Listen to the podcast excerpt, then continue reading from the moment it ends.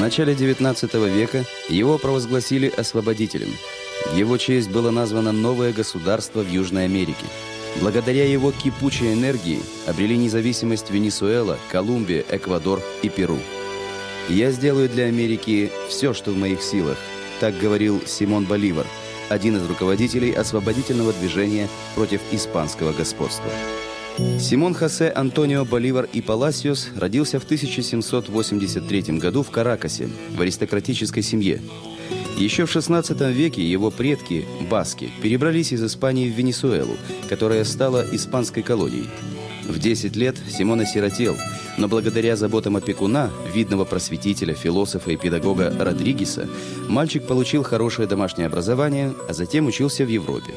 Уже в 19 лет Симон женился, но его мечтам о счастливой семейной жизни не суждено было сбыться.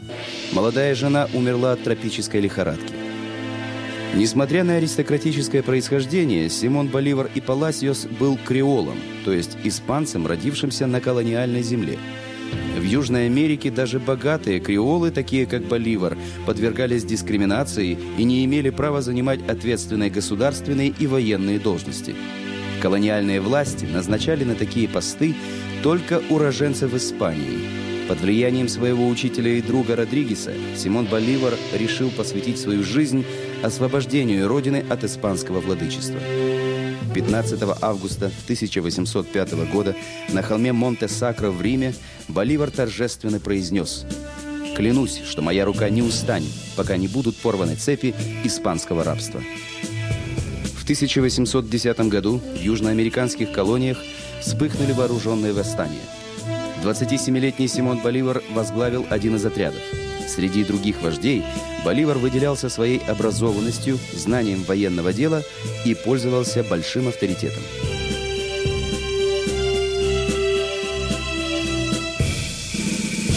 После первых трех лет войны, которая проходила с переменным успехом, его отряд триумфально вступил в Каракас – Популярный в народной среде и в кругах креольской аристократии, Боливар получил титул освободителя Венесуэлы и возглавил Вторую Венесуэльскую республику.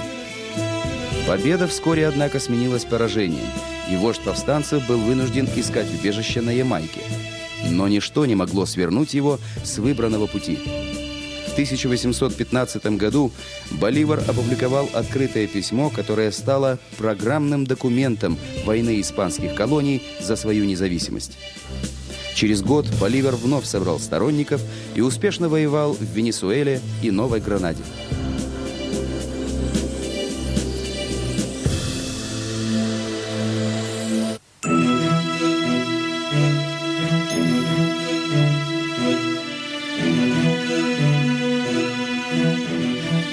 Знойный июньский день 1822 года победоносное войско Боливара вошло в столицу Эквадора Кито.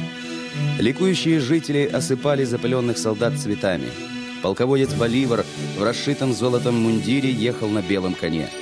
Вдруг с балкона прямо в руки Симона упал лавровый венок.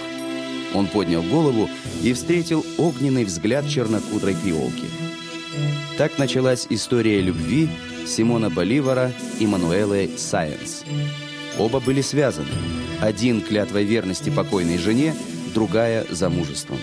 Но Мануэла навсегда осталась его возлюбленной и неразлучной спутницей.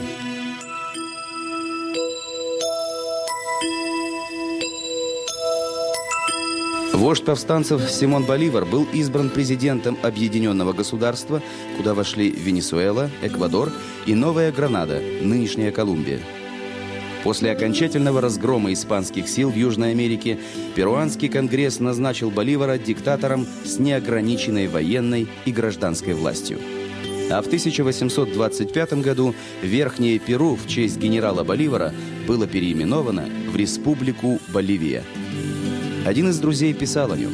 Он жил как бы среди сполохов пламени и сам был пламенем. Симон строил грандиозные планы. Он хотел объединить все освободившиеся колонии. Но Панамский конгресс, созванный в 1826 году, по его инициативе не одобрил идею Боливара. Симон с грустью писал, что в тот момент он был похож на того сумасшедшего грека, который, сидя на скале, пытался управлять проходившими мимо судами. Несмотря на 15 лет героического служения родному континенту и 472 сражения, вчерашние соратники обвинили Боливара в стремлении установить диктатуру. Это подорвало силы освободителя.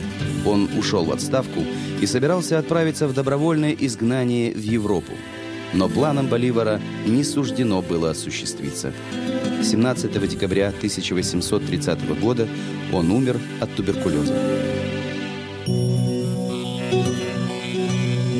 В Европе его имя произносит с ударением на последний слог «Боливар», в 20-х годах 19 века в моде была мужская широкополая шляпа, названная на французский лад «боливар». Надев широкий боливар, Онегин едет на бульвар. Так писал Пушкин, который и сам носил такую же шляпу в знак симпатии к Симону Боливару. В Америке Боливар был очень популярен. Его имя носит один из штатов Венесуэлы и денежная единица – в его честь названо государство Боливия. Ему посвящены исторические труды и художественные произведения –